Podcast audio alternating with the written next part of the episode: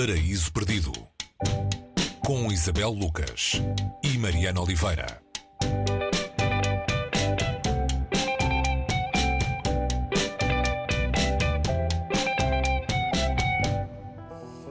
Eu acho que ao longo de alguns eh, anos já de Paraíso Perdido, Calvino é o nosso autor campeão. Uh, não temos muitos repetentes, mas ele é um deles. Uh, e hoje com um dos livros talvez mais conhecidos, uh, mais apropriados, mais belos, talvez, de Italo Calvino, As Cidades Invisíveis. São um catálogo, uma narração de Marco Polo a Kublai Khan, imperador dos Tártaros.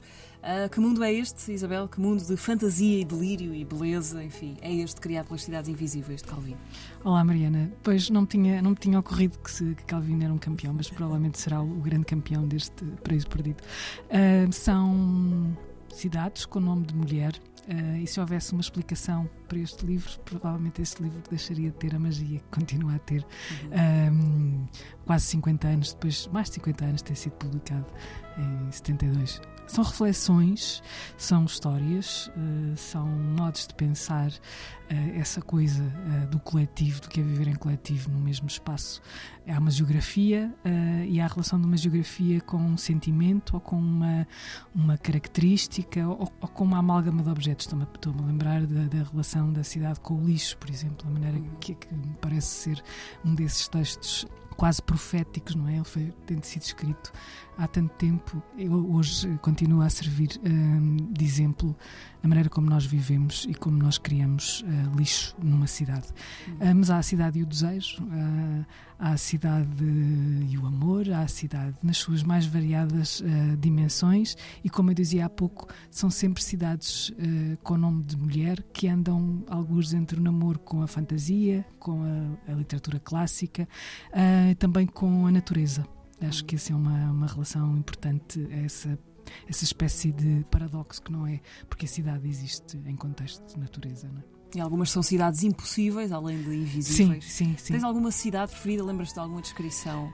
Estava-me a lembrar dessa relação da, da, cidade com o lixo, porque estive a, a, lidar com ela muito recentemente para um texto e foi muito, muito curioso estar a ler a, a, aquela imagem que aparentemente começa por ser uma imagem idílica do tremendo conforto em que nós vivemos nas cidades e depois como esse conforto nos pode levar a uma espécie de inferno, mas a maneira como tudo isto é construído, não é? Traz, um, traz uma espécie de também de leveza, não é? Há ali um lado negro que é transmitido não não pelo confronto imediato com esse negrume, mas através de uma espécie de viagem entre o idílico e, e aquilo que depois passa ao, ao, lado B do idílico. E é isso que é esse lado da reflexão que, que eu acho que é tão, é tão sedutor na, na escrita do Calvino. Este é um ano especial, uh, ano de centenário, uh, é um pretexto bom como qualquer outro para visitar o ou revisitar Calvino? Sim, acho que é um, é um ano especial para isso. Estes anos são, são sempre pretextos para se, para se recuperar obras, não é? A obra de Calvino está em grande parte traduzida para Portugal. Faltam algumas coisas. Há uma edição muito bonita das cartas, um, de, das cartas de Calvino. Calvino foi escrevendo ao longo da sua vida várias, várias pessoas que continuam a ser uma referência. Estou-me a lembrar de Pavese, por exemplo, ou da, da, da Natália Ginsburg. E há uma única biografia chamada chamada, aquilo que se pode chamar biografia, uhum. um, que existe em italiano, uh, escrita por um académico espanhol, que é uma belíssima biografia também do Calvino. E, enfim, e revisitar estas obras que, que estão por aí. Se há uma garantia, é que qualquer livro de Calvino é bom.